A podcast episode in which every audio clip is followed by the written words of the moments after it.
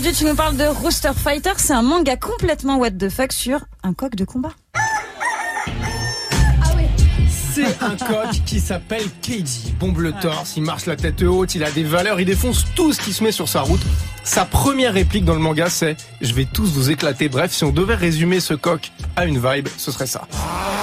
Vénère, MC torsionnaire, attrape le MC, lui air, le monte en l'air, fait croquer la chose, c'est l'américaine Histoire X, violent comme une rixe.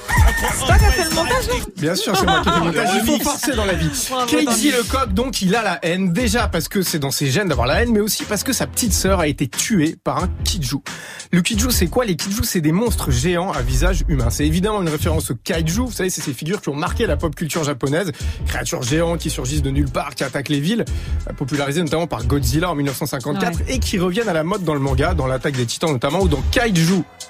8 dont je vous avais parlé en janvier si vous avez bonne mémoire, un manga qui est pas mal. Ah oui. Dans Rooster Fighter, les Kiju donc ont tous une raison de haïr le monde. Il y a une femme dont l'amant a refusé de quitter Pardon, une femme, femme. dont l'amant a refusé de quitter ouais, sa propre femme, il y a un employé qui doit remplir ses objectifs de vente qui pète un câble, il y a un homme rejeté par sa famille, il y a même un exhibitionniste complètement taré. Et donc, ces humains se transforment en géants destructeurs et Keiji, le coq ultra Oh. vénère, va se battre contre eux jusqu'à la moelle. Et Alors, il est comment ce, quoi, ce coq de combat? C'est un coq normal ou pas? C'est un coq de base. Déjà, première leçon sur le coq. C'est bien lui le chef de la basse-cour. Le coq aime se percher en hauteur, sans doute afin de faire admirer sa magnifique crête rouge. Ensuite, comme tous les coqs, il pèse en moyenne 5 kilos, il mesure environ 50 cm, il est omnivore, je sais pas si tu le savais Sandra, il se nourrit de graines, mais aussi Ouais. d'insectes, notamment des punaises ou d'autres petits animaux qu'il déterre en grattant le sol.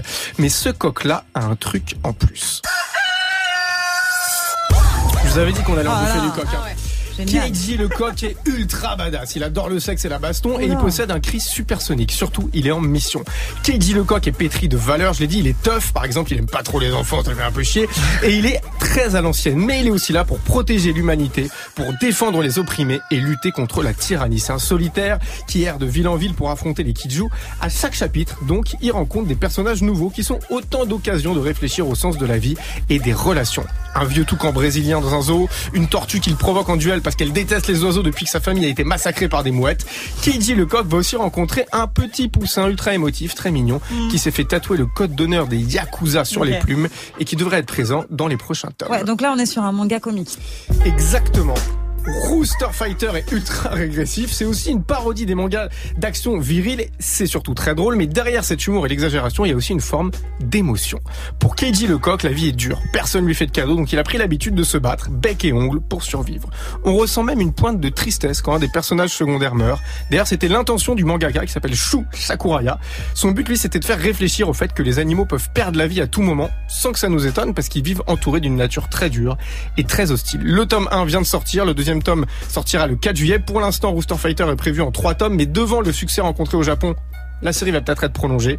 C'est hilarant, franchement. Vous pouvez lire en bouffant des graines. Ça fait toujours du bien de se dire aussi qu'un coq un peu vénère peut sauver le monde. Mortel. T'as l'air d'avoir adoré. Ah, j'ai euh, trop toi, kiffé. Tanguy, Ça comment met dans une pure parlé, là vibe. C'est euh, c'est gaulerie, c'est bien. Ça change, c'est second original. degré, c'est c'est. Non mais il est capable de nous faire kiffer un Ah truc où ouais, c'est ah quand non. même un coq euh, qui fait de la Ouais. baston Il est et fort, hein. enfin Mm. ça n'a aucun sens cette histoire mais ça n'a aucun ça sens, donne mais c'est envie. bien fait. C'est ça. Ça donne envie du coup quand même. Moi, je veux les remixes euh, des chansons avec le coq à chaque fois. Ouais, tu sors ça quand? Ouais. Je suis en pour parler avec euh, notamment DJ First Mike pour les droits. Ah. Et Muxa, s'il nous prête un peu de son talent légendaire et de son cri de corbeau, pourrait peut-être s'intégrer. Ah, au- ça peut être pas mal, ça. Ouais, ouais, ouais. Ouais, ça peut être pas mal. Merci beaucoup, Tanguy. On réécoute cette chronique partout sur les plateformes de podcast. On te retrouve la semaine prochaine, évidemment.